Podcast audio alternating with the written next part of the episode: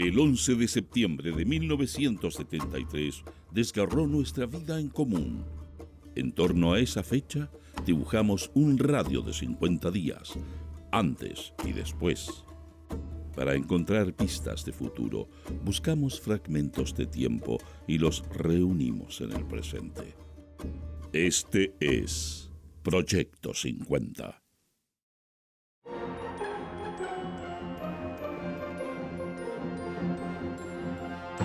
Buenos días. Estas son las principales noticias del jueves 26 de julio de 1973. Portadas. El siglo. Como Cuba, Chile vencerá, se manifestó en combativo caupulicanazo de homenaje al 26 de julio. Presidente Allende, en plenario de la CUT, llamó a un diálogo frente al pueblo para evitar la guerra civil. El Mercurio. Allende llama al diálogo. Huelga Nacional de Camioneros. Desde la hora cero de anoche se encuentran en huelga nacional e indefinida los camioneros y empresarios de camiones. Gobierno argentino purga a marxistas. Ante crisis agrícola, plan de abastecimiento de emergencia entregó Consejo Nacional de Alimentación. Noticias interiores. El siglo. Vandalismo fascista en pleno centro. Bomba destruyó oficinas de senador Hugo Miranda y embajada checa. Camioneros iniciaron nuevo paro. Gobierno aplicará todo el rigor de la ley a sediciosos de Villarín. El Mercurio. El ministro de Agricultura, Jaime Toá, conversa con los jefes del pool de vehículos que sirven a esa Secretaría de Estado, cuyo uso será fiscalizado estrictamente. Bomba estalló en edificio Carlos V, ubicado en calle Huérfanos número 1022, mediante artefacto detonado con sistema mixto de reloj y mecha. Noticia destacada. El siglo. Abrirle paso al diálogo. Renan Fuentealba, senador de la DC, señaló que en el contexto de las conversaciones entre el presidente Allende y la DC, es indispensable que los dirigentes más altos del gobierno y de la oposición hagan un esfuerzo supremo para lograr un consenso mínimo que le permita al país seguir viviendo dentro del régimen democrático. No se trata de que los que están en la oposición abandonen su sitio, ni los que están en el gobierno se conviertan en opositores. Se trata de buscar una salida pacífica para Chile que está por sobre todos los partidos políticos. El Mercurio. Allende llama al diálogo. El presidente Allende, en el plenario de la CUT, hizo un llamado al diálogo abierto al pueblo. Fundamentó que es imprescindible hacer un esfuerzo supremo para impedir que nos arrastre una guerra civil. Manifestó que es importante también considerar el desarrollo del poder popular, pero vinculado al gobierno sin ser antagónico con el régimen institucional. De nuestro ranking musical de la semana suena Buenas noches, queridos conejos de cenizas. Buenas noches, queridos conejos. Aquí va mi beso al verlo llegar a bailar. Cada uno con su zanahoria, juntito a los ojos, tratándola de abrazar.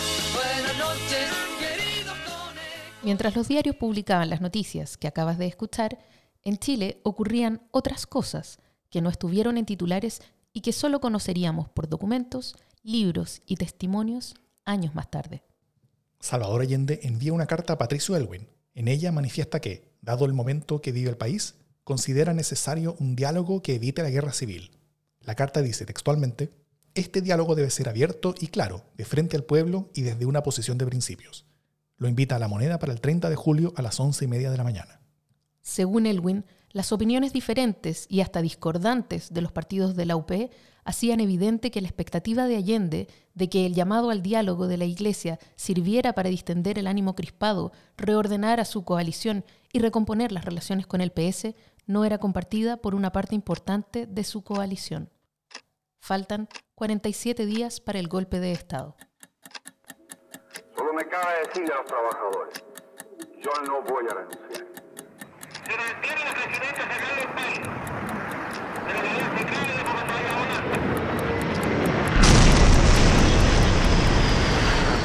Armadas y de Orden han actuado en el día de hoy solo bajo la inspiración patriótica Es 28 de octubre de 1973. Han pasado 47 días desde el golpe de Estado. El Mercurio. Líneas generales sobre normalización de las empresas dio a conocer el ministro Fernando Lenis. El ministro informó las condiciones bajo las cuales se está procediendo a la regularización de las empresas que se encontraban intervenidas y en las cuales el Estado participa de su propiedad. Vinnay y Arrau ofrecen actuar en apoyo de Chile. Los mundialmente célebres artistas chilenos Ramón Vinay y Claudio Arrau anunciaron su propósito de venir a Chile con el objeto de ofrecer recitales en favor del Frente de Reconstrucción Nacional. Vinay envió desde su residencia en Alicante, España, una carta de adhesión a la Junta Militar tras recibir una amplia información de lo acontecido en el país a través de la Corporación de Arte Lírico. Una mujer encabezaba el Plan Z en Taltal. Una mujer era el cerebro que dirigía toda la operación Plan Z con la que la temida Unidad Popular tomaría todo el poder. Este plan consistía en el asesinato de oficiales de carabineros, destacados vecinos, industriales, mineros, calificados por la Unidad Popular como fascistas. La mujer cerebro era Ana Toro Tapia, ex profesora de la Escuela Hogar de la Ciudad, socialista.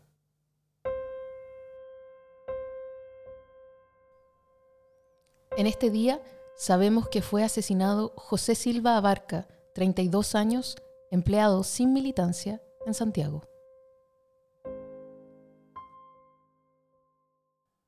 Proyecto 50 es una iniciativa de democracia en LSD, Radio Universidad de Chile, Instituto Milenio Biodemos, COES y Factor Crítico.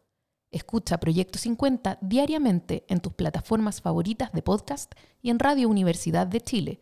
Síguenos en Twitter e Instagram como arroba Proyecto 50CL y escucha también nuestro espacio de análisis semanal cada lunes a través del podcast Democracia en LSD. Encuentra las fuentes y más detalles del proyecto en las notas de cada episodio.